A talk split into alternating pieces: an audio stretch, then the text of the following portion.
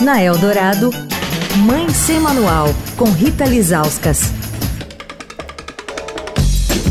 Olá, gente, Mãe Sem Manual, começando a semana, amanhã, 3 de maio, Dia Mundial da Asma. Por isso, esse vai ser o nosso assunto da semana. Essa doença representa a quarta maior causa de internações no SUS. Muitas vezes é deixada de lado, como se fosse algo menor, menos preocupante, mas não é. Se não tratada corretamente, a asma pode levar à morte. E como essa doença muitas vezes começa na infância, vamos falar sobre causas, sinais e sintomas e, claro, sobre a importância do diagnóstico correto e do tratamento. Com a gente, o pneumologista Eduardo Cansado, que também é professor da Faculdade de Medicina da Santa Casa de São Paulo. Doutor, vamos começar do começo.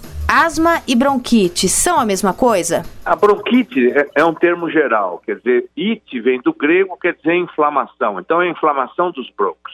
Asma é uma inflamação dos broncos, então é um tipo de bronquite. O mais comum, Rita, é a asma começar na infância e estar associado à alergia. Então, normalmente, quando ela começa na infância, existe uma história familiar de alergia.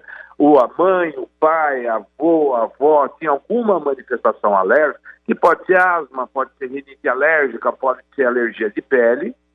Então, esta é uma herança genética, o indivíduo nasce com essa predisposição para ser alérgico, mas não basta ter a predisposição genética, o indivíduo tem que ser sensibilizado pelo ambiente e aí sim ele passa a ter essa inflamação.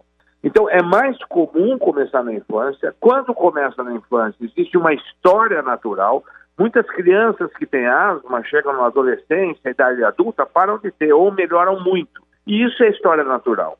A gente sabe que tem mais 100 genes envolvidos na alergia, não é um só, e provavelmente essa diferente genética associada a diferentes disposições é que explica, porque em algumas crianças a asma desaparece, em algumas crianças ela continua, e em algumas que desapareceu ela volta depois de adulta. Amanhã, a relação de causa e efeito entre a rinite e a asma. Quer falar com a coluna? Escreve para mãe sem manual, arroba estadão.com. Rita Lisauskas para a Rádio Eldorado, a rádio dos melhores ouvintes. Você ouviu Mãe Sem Manual, com Rita Lisauskas.